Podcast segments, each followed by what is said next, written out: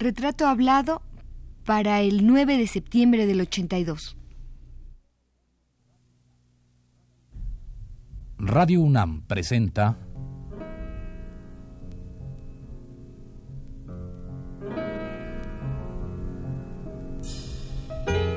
Retrato hablado.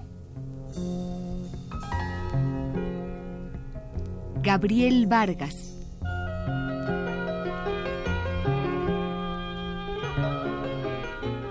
Un reportaje a cargo de Elvira García.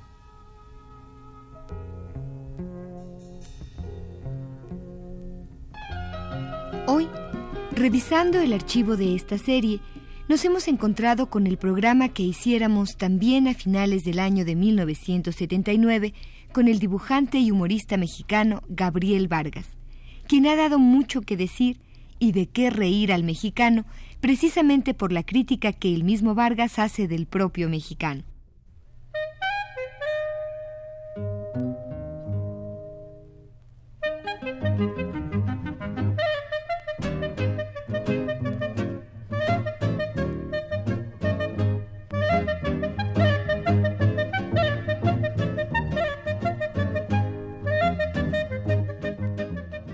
A este hombre que ha dado vida a una familia no muy distinta a las que conocemos, llena de peripecias, risas y desventuras, pero ubicada en un México que se ha ido desvaneciendo poco a poco.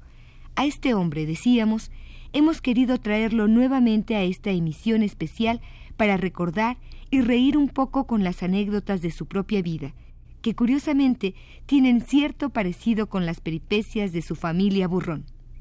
Escuchémosle, pues.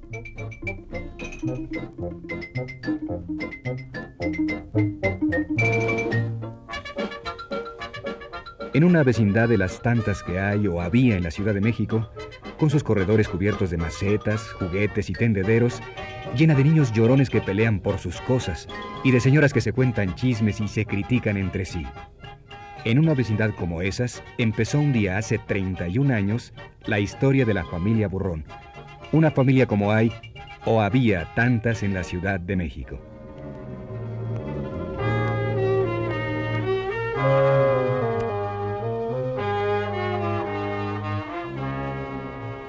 Semana tras semana nace una nueva historia.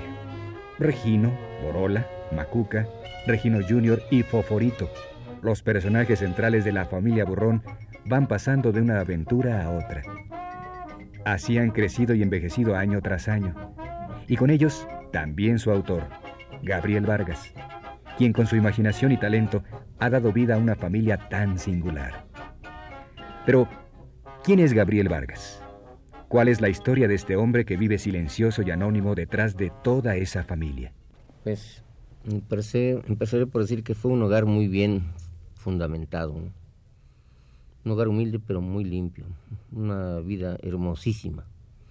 Hermosísima porque había la confraternidad de 12 hermanos, 12 hermanos con un carácter similar. Todos eran alegres, todos eran vivillos, no era ninguno de ellos era tonto, pero dentro de la humildad en que vivíamos, desarrollamos una vida muy bonita, que yo la cambiaría ahorita, pero rápidamente, por la vida que llevaría antes. ¿Dónde vivió usted, perdón? ¿En qué lugar? ¿Usted nació en la Ciudad de México o en algún estado? No, nací en Tulancingo, Hidalgo. una ciudad pues de pocos habitantes, pero muy bonita.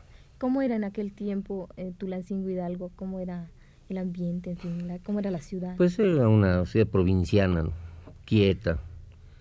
Solamente yo recuerdo de niño, porque la dejé desde muy pequeño, que nuestra gran diversión era ir a un lugar que le llamamos La Floresta, que es un jardín que hasta la fecha es muy bonito, se conserva igual, muy bonito, muy verde, muy bien cuidados, árboles antiquísimos, muy bonitos.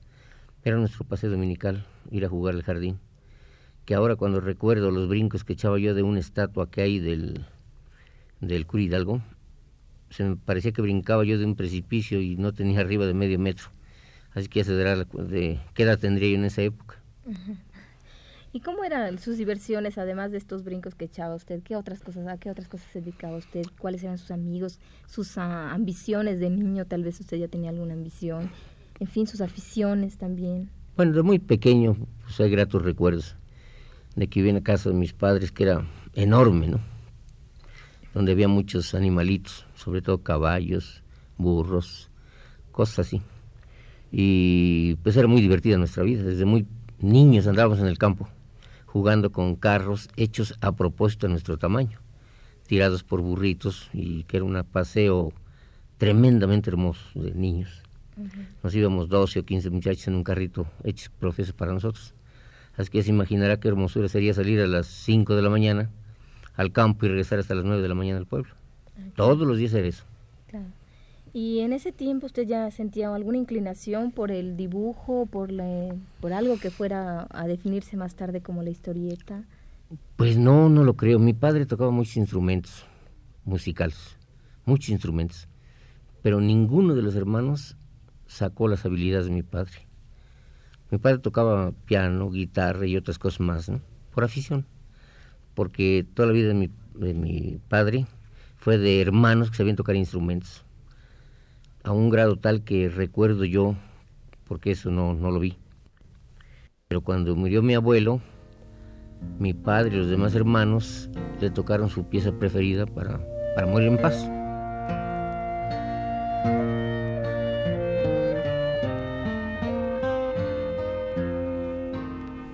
Hombre tímido, extremadamente modesto, Vargas no es el bromista que la gente se imagina. Sin embargo, dentro de su seriedad, conserva una chispa humorística que dosifica muy bien a medida que va narrando su vida. Entonces, ¿en qué momento eh, empieza usted a definir su, sus aptitudes o sus inclinaciones por, por el dibujo? En la escuela primaria, desde el que yo recuerde con gusto desde el segundo año que yo me recuerde lo que hacía. Me gustaba hacer muñequitos, figuritas. Y ya más tarde, en el cuarto quinto año, yo decoraba el salón de dibujo. Así salí de la escuela, pues, teniendo mucha afición por el, dibujo. A los 12 años hubo un concurso de dibujo en la escuela para mandar dibujos a Osaka, Japón, en la cual mi maestra me invitó a que yo tomara parte y como ocho o nueve meses después me llevé la sorpresa que me había sacado el segundo premio en todo el mundo. ¿Con qué dibujo participó usted? Pues con cosas de niños. Por ejemplo, yo puse niños en Chapultepec, cómo se divertían los niños en Chapultepec en los juegos que hay allí. Recuerdo eso. Pero muchos meses después me avisaron que me había sacado el segundo premio. Me hicieron una fiesta en la escuela muy significativa porque formaron a todos los alumnos en el patio y a mí me pararon en medio, que había una escalinata como de unos dos metros de altura. A mí me pararon ahí y me exhibieron como bonito. Ahí yo me sentí asustado de ver todos mis compañeros que me aplaudían y que el maestro, el director, dijo algunas palabras muy sentidas a este respecto, pero yo no me daba cuenta exacta de lo que había yo hecho. Claro que me dio gusto por saber que habían sido mis dibujos los que habían sacado ese premio, pero realmente, más bien yo creo quien se se llevó una grata sorpresa que no olvidó jamás en su vida fue mi mamá, mi madre. Ella sí recuerdo que hasta lloró, porque desde muy pequeño se imaginaban que el dibujo no iba a dar a mí ni un centavo para vivir. Entonces, no le gustó a mi madre que yo dibujara, sino que yo estudiara. Todo lo que fuera leer, todo lo que fuera ver libros, era la pasión de, mi madre. Pero dibujar no, porque ¿a dónde vas a dar tú pintando monos? Pues no me dejaban pintar monos. Entonces yo nada más en la escuela, en las horas de dibujo, me aprovechaba para hacer mis cosas, para decorar el salón, para hacer pequeños dibujos ahí, así empecé a hacer yo muñequitos. ¿Y ya ha inventado usted historietas? No, no, no, no, no, eran dibujos que nos encargaban de educación pública con temas especiales, por ejemplo, digamos, yo recuerdo uno que decía, no hagas fogatas, me recuerdo muy bien ese dibujo, porque también saqué otro premio, era diciéndose a los niños que cuando fueran de excursión al campo, si prendían algún fuego, deben de apagarlo. No se dejar así porque una chispa podría prender el pasto seco y causar una catástrofe. Entonces yo me recuerdo perfectamente bien de ese título que nos dieron, No hagas fogatas. Y lo ilustré. Y también me llevé mucha sorpresa que en una fiesta que hicieron en educación pública, a mí me llevaron para un premio que había sacado, no recuerdo qué premio, pero allí éramos como 15 personas, 15 muchachos, que nos dieron una fiesta también muy bonita, hubo bailables, hubo todo, y al final nos dieron a nosotros un diploma y, regalitos pequeños.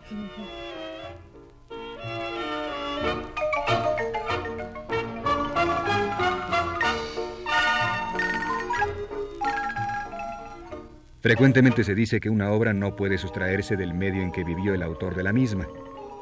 Y en el caso de Gabriel Vargas, es muy probable que el cambio de la provincia a la ciudad y el modo en que una y otra vida se desarrollan haya influido en él para recrear, muchos años más tarde, todo el ambiente en el que ha de moverse la familia Burrón. Usted hace rato mencionaba alguna, algún dibujo sobre las diversiones del parque de Chapultepec. Bueno, no es parque, del bosque, ¿verdad? Entonces, yo supongo que usted ya estaba viviendo en la ciudad o venía, o ¿en qué momento? No, sí, nosotros salimos de Tulancingo muy pequeños. Yo debe haber tenido a lo sumo cinco años, cuando mucho, cuando salí de Tulancingo. Nada más que le platico de esa aventura de cuando nos íbamos al campo a caminar en esos carritos especial que mi padre nos mandaba hacer para los niños. Pero me llevaban mis hermanos mayores. Mis hermanos los mayores me andaban jalando, creo, desde que nací.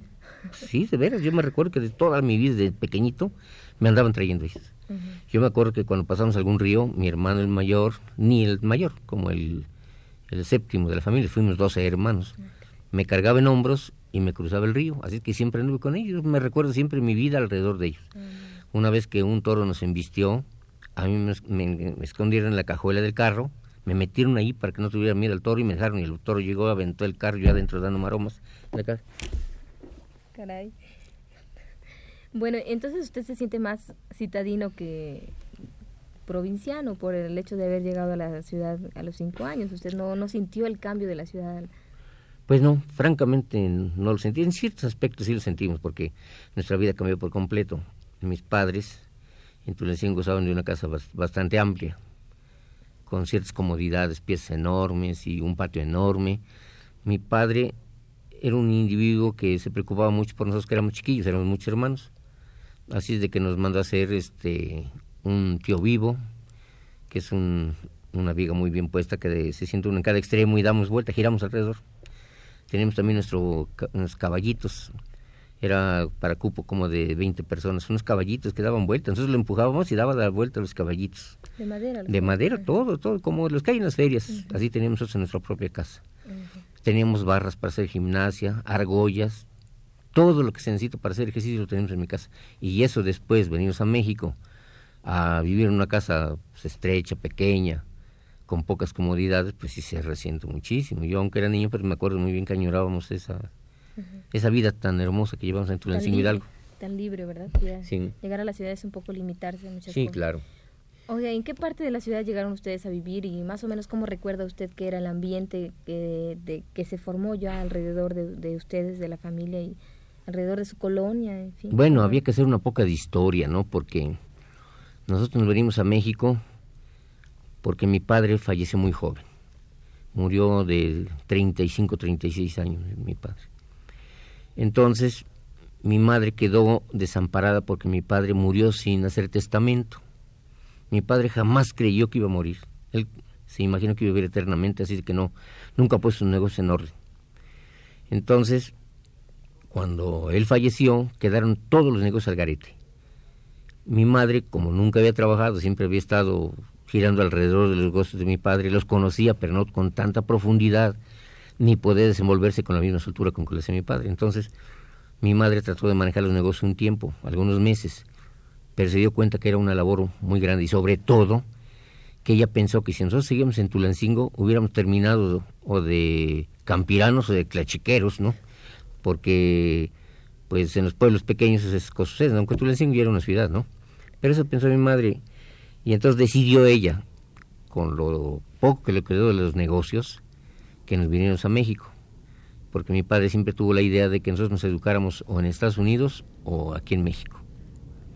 Entonces, al trastornarse la vida de nosotros por la muerte de él, nosotros nos quedamos un poco al garete, aunque bajo la dirección de mi madre, que era tremendamente tenaz, una mujer de mucha energía, decidió que así como mi padre había pensado educarnos aquí en México, traernos acá. Claro que en Estados Unidos ya, se, esa ilusión que teníamos se perdió porque económicamente mi madre ya no puede sostenernos lejos de México. Entonces, aquí educarnos en México. Pensó ella traernos y nos trajo tal como lo pensó, lo hizo, pero dejó los negocios en manos de personas que no le respondieron honestamente. Entonces, las deudas que a mi padre le debían, que eran muchas, muchos no le pagaron de plano, otros pagaron a medias. Total que ese asunto se alargó como 8 o 10 años. Mi madre, aunque estuvo peleando con ciertos abogados, perdió el asunto. Claro que lo perdió porque pues, no puede ser vigilante con nosotros aquí en México y ella viajando a Tulancingo para ver cómo iban sus negocios. Total que lo que recuperó de los negocios fue cualquier cosa. Entonces mi madre, al ver que su situación había cambiado, este, tuvo que trabajar. Jamás en su vida había trabajado mi madre, nunca en su vida.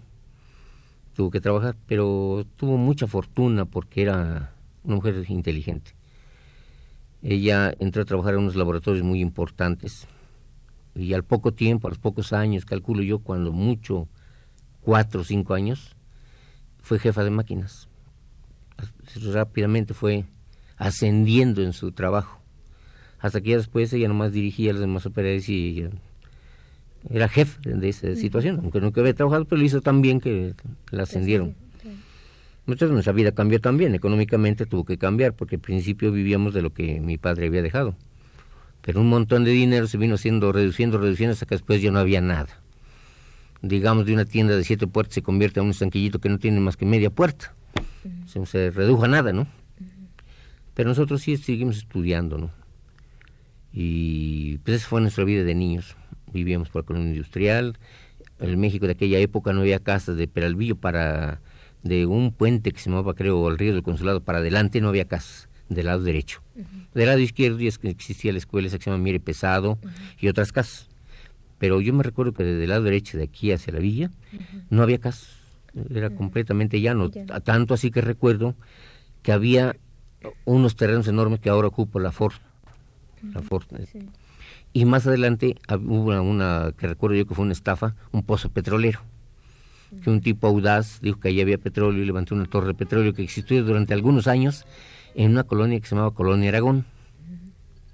Allí íbamos a jugar fútbol a los llanos de la Ford. Allí íbamos a jugar fútbol durante muchos años.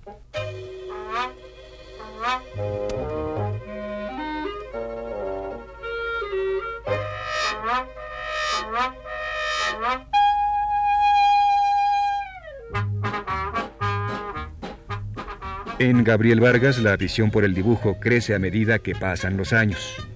No así la de los estudios, que va abandonando a discreción, tanto que en las horas que debiera asistir a la escuela secundaria, se escapa a la Secretaría de Educación Pública, donde furtivamente entra en su escondite secreto, la bodega de útiles escolares que descubrió un día que por ahí curioseaba. Bueno, ya aquí en la ciudad usted eh, estudia, supongo que hace sus estudios primarios. Sí, la escuela primaria, que fue de ahí nació todo para que yo me colocara dibujante, porque ya cuando tuve 12 años de edad y salí de la escuela, unos meses antes de salir de la escuela hice un trabajo enorme que se llamó el Día del Tránsito, que es una un dibujo que tiene como 4 o 5 mil figuras, contada una a una, tiene más, más de 4 mil, tiene, contadas una a una. Ese dibujo le causó mucha impresión a don Juan Olaguibel, que es el autor de La Diana Cazadora, es el escultor. Yo iba allí a educación pública, en lugar de irme a la secundaria, yo me iba a educación. Porque descubrí que allí en la oficina de don Juanito Olaguibel, en la parte de atrás, había un almacén enorme donde había cuadernos, pinturas, pinceles. Entonces yo una vez fui a ver a don Juanito porque nos mandaban de la escuela, le llevé unos dibujitos y me dijo, mira, allá adentro toma unas pinturas. Y vi unas pinturas lleno, aquello enorme, ¿no? Porque de ahí surtían todas las escuelas de México, ¿no? Y vi, un, vi unas mesas enormes. Y entonces yo me puse a dibujar sobre la mesa. En lugar de tomar las pinturas, me puse en la mesa a dibujar. Y de las pinturas que veía me puse a poner color, o sea, un dibujito. Luego me dijo, Juan, ¿qué te gusta mucho el dibujo? Le digo, sí, yo gané esto. Y ya le platiqué que en la revista que sacaba allí la Secretaría de Educación Pública, que se llamaba Pulgarcito, una revista para niños, yo había hecho varios dibujos y les habían gustado a, los que dirigían eso. Entonces me encargaron tales dibujos, le enseñé cuáles. Dice, bueno, pues sigue dibujando, está muy bien. Le digo, estoy haciendo un dibujo muy grande, don Juanito. Se lo voy a traer. Dice, bueno, me lo trae mañana. Se lo llevé y se quedó sorprendido. Porque era un dibujo que había unido cuatro pliegos de papel Bristol, corrientísimo, ¿no? Porque no tenía para más. Los uní, los pegué y hice una tira enorme en donde dibujé más de cuatro mil figuras. Don Juanito sorprendió al verlo, se sorprendió, bueno, pero ¿cómo le hiciste eso? Pues ya le platiqué. como mi madre me tenía prohibido dibujar porque ella quería que yo fuera médico o abogado. Me inscribí en la secundaria, pero no volví jamás. Y yo me iba a dibujar educación por el interés de las pinturas. A mi madre no le decía lo que estaba haciendo durante unos 15 días. Entonces vi el dibujo y me dijo, oye, ¿cuándo le hiciste? Le digo, pues escondidas. ¿Por qué escondidas? Pues mi madre no quiere que yo dibuje. Dice, pues yo aquí le veo que tienes facilidades para dibujar enormes. No veo por qué no te dejan hacer estas cosas. Digo, pues mi mamá cree que yo no puedo vivir cuando sea mayor de estas cosas. Dice, no, está muy bonito, vamos a hablar con el ministro de Educación Pública.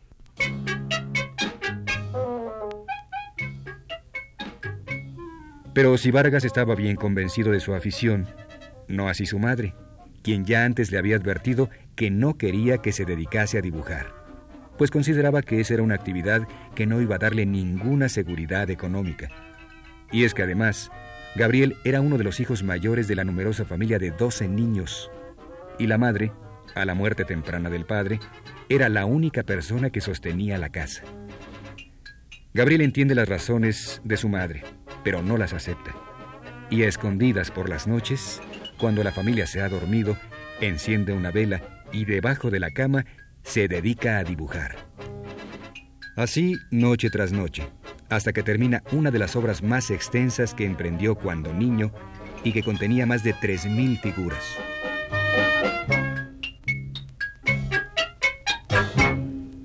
Me citaron al día siguiente no, no pude ver al ministro, al de otros días no, no lo pude ver.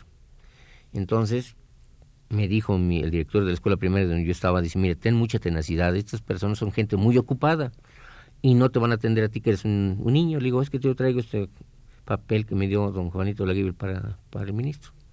Bueno, pues iba yo todos los días ahí a educación. Me sentaba en una silla y sin moverme de mi silla estaba yo esperando que me recibiera. Y había un ujier que era visco, un mujer que era visco se llamaba Severo.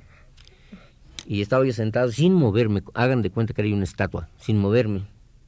Llegaba el tal Severo y me decía, ¿qué es aquí? Estoy esperando al señor ministro. Vete, André, vete de aquí.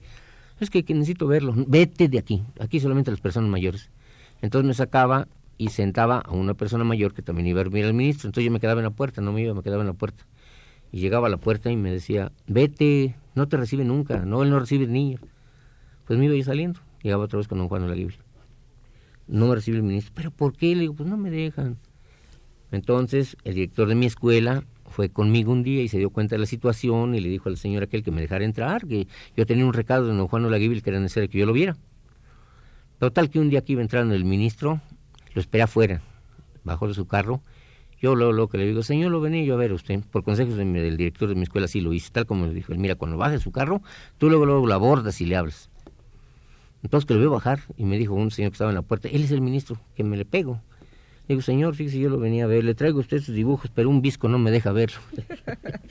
Era el, el ujier de allí de...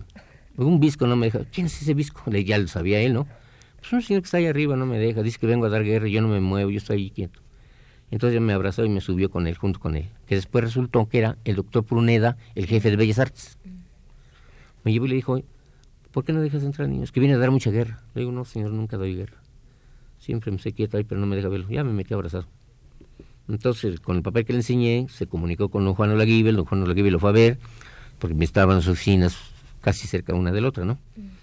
Estuvieron hablando en secreto los dos y extendieron mis dibujos. Llevaba otro dibujo también muy grande que se llamaba La construcción de la Catedral de México, que lo hice yo sin tener documentación de ninguna especie, ni libros tenía yo. Yo lo inventé todo.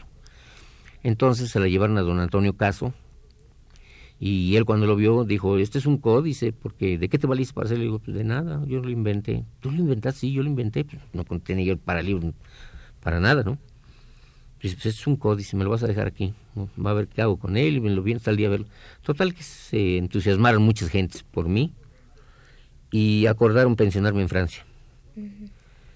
Entonces me dijo el ministro, mira, llama a tu mamá que venga a verme. Para esto yo había pasado un viacrucis es tremendo, porque mi madre se enteró que yo no iba a la escuela secundaria. Se enteró mi madre de que yo en lugar de irme a la escuela secundaria me iba a educación a dibujar. Entonces me llamó a cuentas y me dijo, ¿por qué te vas allá? Pues es que allá me dan pintura y no, tú no tienes que ir allá. Ya de la secundaria me dijeron que tú no vas para nada, ya te borraron de la lista, ya no estás en la escuela. A ver qué va a hacer, qué va a hacer de ti. Y entonces como castigo me dejaban sin comer. Yo llegaba a la casa y veía a mis hermanos todos que estaban felices en la, comiendo en la mesa y a mí no me dejaban entrar, me detenían en la puerta y como una cosa graciosa, mi madre para castigarme me daban mi maleta de ropa y me daban un palo, como los vagabundos. Me daban un palo y me daban mi maleta, me la ponían ahí. Yo me quedaba sentado ahí en la puerta, nomás por el visillo estaba yo mirando cómo mis hermanos estaban comiendo todos y el único que estaba fuera era yo. Así pasaron muchos días, muchas tardes que salí de educación tarde porque me quedaba yo a dibujar hasta muy tarde. Veía que eran las cinco, ya me iba corriendo a la casa. Y con otra cosa más, de que yo nunca en mi vida me fui de, de pinta, desde que estuve en la escuela jamás. Siempre estaba estudiando. Llegué a la casa en la noche y tampoco me daban de cenar. Me recuerdo bien que daban las 11, 12 de la noche, yo estaba sentado en la puerta, me metían cargando, yo era un chamaquito de 13 años, me dormí en la puerta y me metían cargando. Entonces ya en la noche me despertaban y me daban de cenar mi madre lo mejor que tenía. Claro que no era un castigo para ver si yo cambiaba de, forma de ser, ¿no? Pero yo no cambié, yo seguí dibujando hasta que pasó esto del ministro que les cuento yo, que el ministro dijo, quiero hablar con tu madre. Entonces a mi mamá le dije yo verbalmente, fíjate que me dijo un señor, el señor ministro, que vais a verlo. Me dijo, madre, no yo, no, yo no creo que el ministro haya hablado contigo. ¿Cómo va a hablar contigo? Sí, pues es que le enseñé mis dibujos, llevo yo mis dibujos. Le, le llevé mis dibujos, se interesó mucho en mí y dice que lo vais a ver. Y mi madre no hizo mucho aprecio, porque no creyó. Como ya me había, me había caído antes una mentira que iba a estudiar y no iba a estudiar, pues no me creyó. Entonces el ministro, fui a dibujar otra vez y entonces don Juanito me dijo, ¿qué pasa con tu mamá? ¿Por qué no vino? Le digo, pues no, no, no me quisieron creer. Dice, espérame un segundo. Fue, entonces hicieron una carta que firmó el jefe de Bellas Artes, don Juanito Olaguibel, y otras personas, la firmaron, se la llevó a mi madre. Entonces ya mi madre se preocupó, pues una carta firmada ya en esa forma, una carta oficial, se preocupó mi mamá, entonces ya fue a la cita.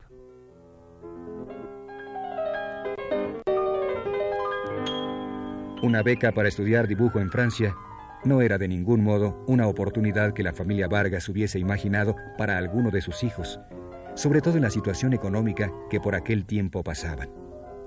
Esa beca no podía rechazarse. Era un gran momento que si se dejaba escapar, tal vez nunca volviera a presentarse. Sin embargo, a los 13 años, Gabriel tenía mucho temor. ¿A usted lo, mm, lo becan para irse, prácticamente lo becan para irse a Francia? Sí. ¿Y esto se realiza o cómo termina toda esta historia? No, no, no me fui porque ya en esa época lo, el dinero que había traído mi madre de, de Tulancingo pues ya era muy poco el que le quedaba. Entonces todos mis hermanos comenzaron a trabajar, los mayores se salieron de la escuela para sostener los gastos de la casa. Ya las, las ilusiones aquellas se habían acabado. Todos trabajaban. Eh, y cuando me dieron la beca a mí para irme, me pusieron como un plazo de dos meses, más o menos, para que yo saliera fuera de México. Y me dijeron, mire, no lleve mucha ropa, lleve lo menos posible Mira, porque yo un chamaquito, iba yo con mis medias todas balaseadas. ¿Se acuerdan de esas medias de popotillo que había negras? Unas medias que se usaban gruesotas. Eh, no sé por qué con tanta facilidad se les hacían unas perforaciones como si tuvieran las piernas balaseadas. Así estaban todas mis medias, todas balaseadas. Y este, dijo que no lleve mucha ropa, que lleve lo menos posible porque pues me iba a dejar muy lejos y ese estorbo son Así que póngale un solo beliz con la ropa más indispensable para que se vaya. Y me recuerdo muy bien que le dieron a mi madre un dinero, que no recuerdo ya cuánto, y entonces mi mamá se propuso a comprarme ropa. Cuando mi madre llenaba el beliz, yo sentía como que me estaban dando una puñalada, pues, se sentía yo horroroso, ¿no? Mi madre acabó de arreglar el beliz y ya no me contábamos los días, los estaba contando los días. Cada día que pasaba yo dormía menos y dormía menos. Cuando faltaba una semana, pues ya no podía yo dormir, era una, una agonía saber que tenía que dejar a mis hermanos. Siendo que este señor, Pruneda, y el señor Laguibe le dijeron a mi madre, mire, aparte de que este niño va a seguir una carrera, porque nosotros hemos visto las cosas que dibuja y nos parecen extraordinarias, va a hacer una carrera, va a aprender a hablar otro idioma. Él está muy niño y creemos nosotros que está en la mejor época de aprender un idioma. Así que cuando él regrese, ya sabe hablar francés y traerá una carrera ya más sólida. Así es de que de usted depende que se vaya y se quede. Mi madre lo pensó mucho y decidió que sí me fuera yo empecé a regalar mis juguetes. Me recuerdo que un hermano le dio una pistola de agua, que la quería yo mucho. No la, me despegaba de ella jamás. le di mi pistola de agua, a otro le di unos soldaditos de plomo grandos que tenía yo, yo un, un automovilito que tenía sus pilas y prendía sus foquitos. Se los regalé todos, llorando, les fui dando a cada quien todos mis juguetes. Pero faltando ya poquitos días, como dos días, me solté a llorar de una forma increíble. Cuando iba a salir para Veracruz me solté llorando de una forma tremenda. Entonces mi madre fue a educación y le hizo ver al ministro lo que me estaba pasando. Dice, este niño está enfermo, verdaderamente, vamos a ver que se va a ir, está enfermo. Pero yo, más por eso no me fui, por sentir una pena moral tremenda de que pensé yo que quedándome en México podría ver por mis hermanos y por mi madre que yéndome a Europa. Total que no me fui. Entonces mi madre avisó, entonces el ministro dijo, bueno, pues estuvo bien que nos avisara a tiempo porque tenía que estar tal día en Veracruz. Dice, le vamos a dar una pensión. Me daban tres pesos diarios de pensión durante mucho tiempo, que en ese tiempo eran unos pesos grandotes que valían como 100 de ahora, cada peso eran 100 pesos de ahora.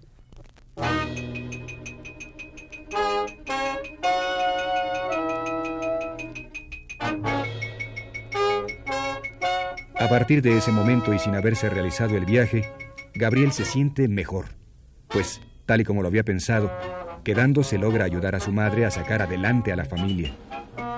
Así, esos tres pesos diarios de pensión sirven para cubrir los gastos de la casa y hasta para comprar alguna ropa, pues en 1930, con tres pesos, se adquiría fácilmente un cuartillo de maíz, dos centavos de cocoles, un diez de manteca, un peso de huevos y hasta un pollo de a 60 centavos.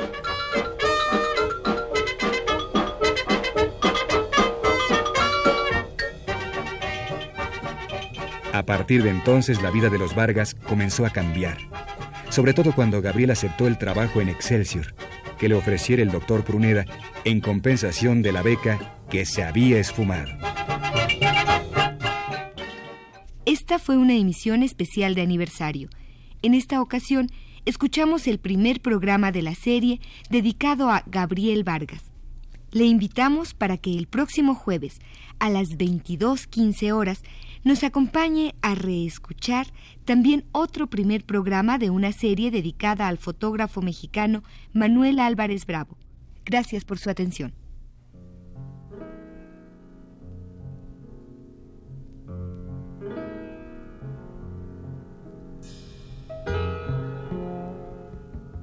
Radio UNAM presentó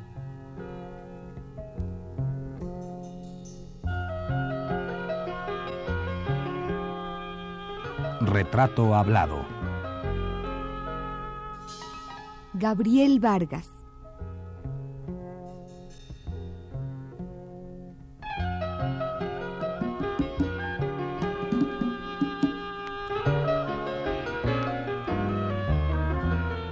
Un reportaje a cargo de Elvira García.